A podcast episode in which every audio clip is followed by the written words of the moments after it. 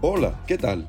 Hoy es jueves 22 de diciembre y esto es Palos Vienen, el podcast de derechos humanos de Diario de Cuba. Palos Vienen, un programa de Diario de Cuba por la defensa de los derechos humanos. Hoy comentaremos sobre la situación del comunicador independiente cubano Carlos Michel Morales, quien sufre problemas de salud y deterioro físico en el penal Alambradas de Manacas. También hablaremos sobre la salida de Cuba por presiones del hijo del opositor cubano José Daniel Ferrer, el mismo día en que el secretario general de la OEA pidió la liberación de su padre. Por último, profundizaremos en el caso del activista cubano Magdiel Jorge Castro, expulsado de Bolivia por acusaciones de interferir en cuestiones políticas debido a sus críticas al régimen de la isla en las redes sociales. Lo más relevante del día relacionado con los derechos humanos en Palos Vientos. La activista transexual y periodista independiente Mel Herrera denunció este martes el hostigamiento al que ha estado sometida por parte de la seguridad del Estado debido a su iniciativa de organizar una cena colectiva para la comunidad LGTBIQ y cubanos de escasos recursos. Sobre la actividad, Herrera escribió en su perfil de Facebook que cuenta con un equipo de seis personas que la ayudan en la organización, pero los problemas comenzaron cuando una de ellas fue avisada por agentes de la seguridad del Estado que no quería la presencia de una persona puntual e hicieron indagaciones sobre el dinero recaudado. Insinuaron también que yo tenía más dinero del publicado, ya que le habría pedido a ciertos diplomáticos, dijo Herrera. Una de las cosas que me propuse con esta iniciativa fue la de no tocar las puertas de embajadas, ONGs ni otras organizaciones, que todo fuera organización colectiva, aclaró. La activista dijo que el acoso se redobló a partir del lunes, cuando comenzó a recibir llamadas y mensajes para que aceptara conversar sobre algo que, como yo misma respondí, no debería ser de interés para la seguridad del Estado. Explicó. Herrera dijo que un represor se presentó en su vivienda para entregarle una citación para una estación policial el viernes, pero ella advirtió que no se presentaría. No me voy a presentar el viernes en la estación de policía. El viernes me ocuparé de estar con los míos y organizando el trabajo de lo que tendremos que hacer en la noche a menos que ellos me impidan llegar hasta el lugar de la cena. Voy a llegar hasta las últimas consecuencias. Personas como yo en realidad no tenemos mucho que perder, advirtió. Mel Herrera formó parte de los periodistas invitados este mes de octubre al conversatorio literario La Peor Generación, un evento organizado por la Asociación Hermanos Saiz y que tuvo que ser cancelado por presiones de la seguridad del Estado.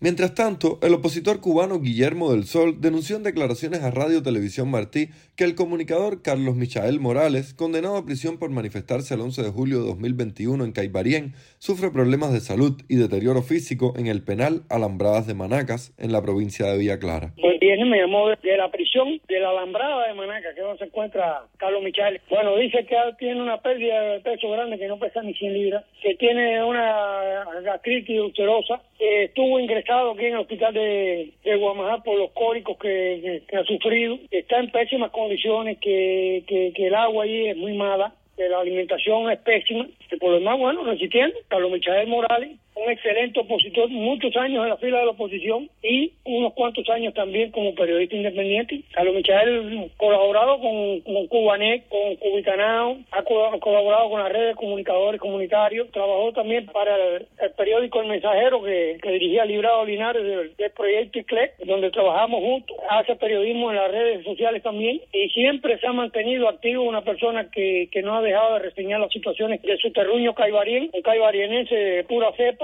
que ha sabido denunciar todos los problemas que han pasado en Caibarien, los arrestos, los derrumbes, los desalojos, los maltratos, el daño hecho a los pescadores ahí por el Estado. Un hombre muy valiente, siempre muy presto a, colaborar en todo lo que sea en pos de la libertad de Cuba. El comunicador se encuentra cumpliendo una sentencia de dos años y diez meses debido a su participación en las protestas del 11 de julio.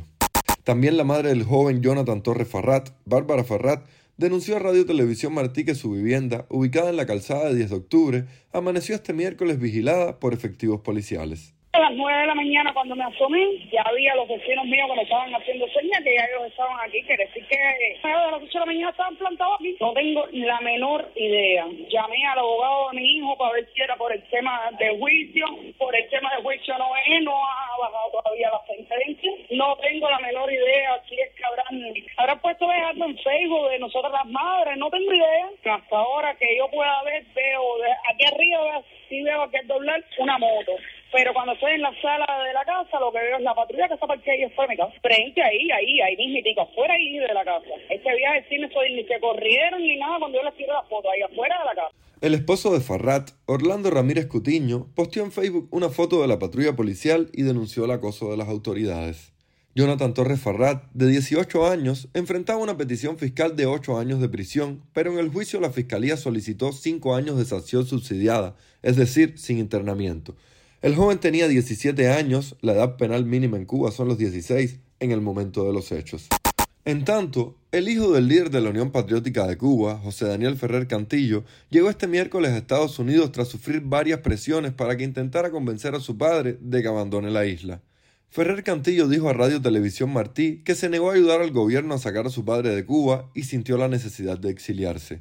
Sobre las amenazas, el joven comentó que las autoridades lo coaccionaron con acusarlo de atentado y desacato y que ha sido acosado en varias ocasiones tras haber sido detenido en las protestas del 11 de julio en Santiago de Cuba. Ferrer Cantillo también reiteró que su padre, a quien visitó en la prisión de Mar Verde, Santiago de Cuba, el pasado lunes, está débil porque está en huelga de hambre.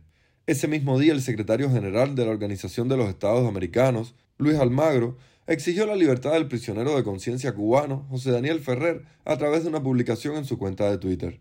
Almagro escribió que el gobierno de Cuba debe poner en libertad a Ferrer y los demás presos políticos. Al concluir su mensaje afirmó, basta de represión y tortura.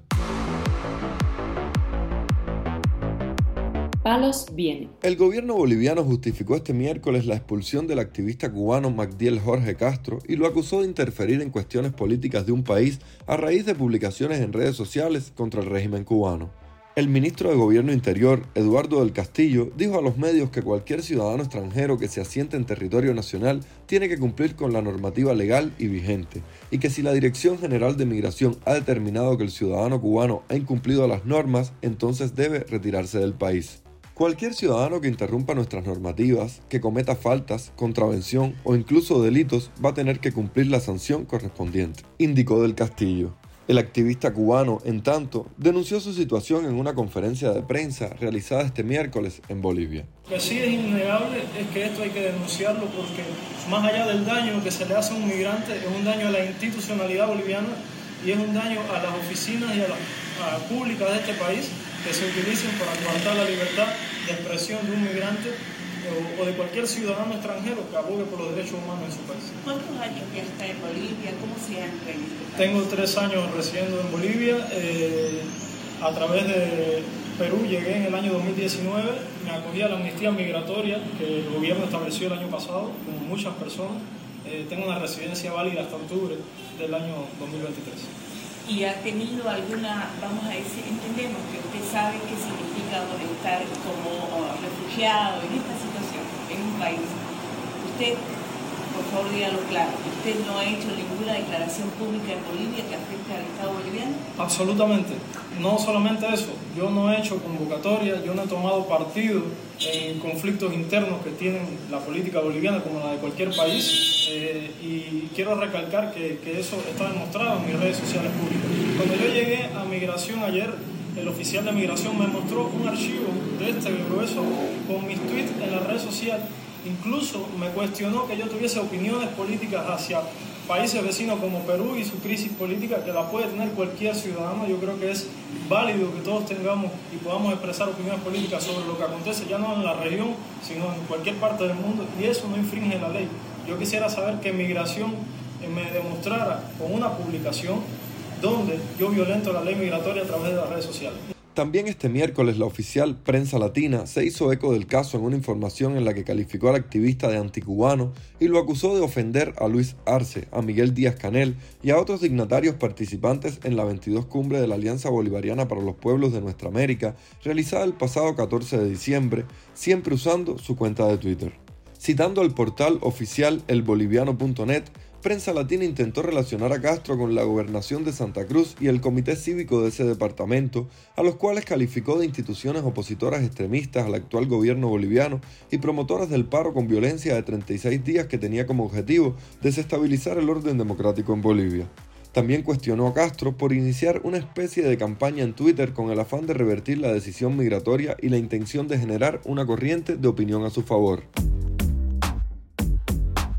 Palos Vienen, un podcast de derechos humanos de Diario de Cuba con la producción y conducción de Mario Luis Reyes. Muchas gracias por acompañarnos este jueves en Palos Vienen, el podcast de derechos humanos de Diario de Cuba.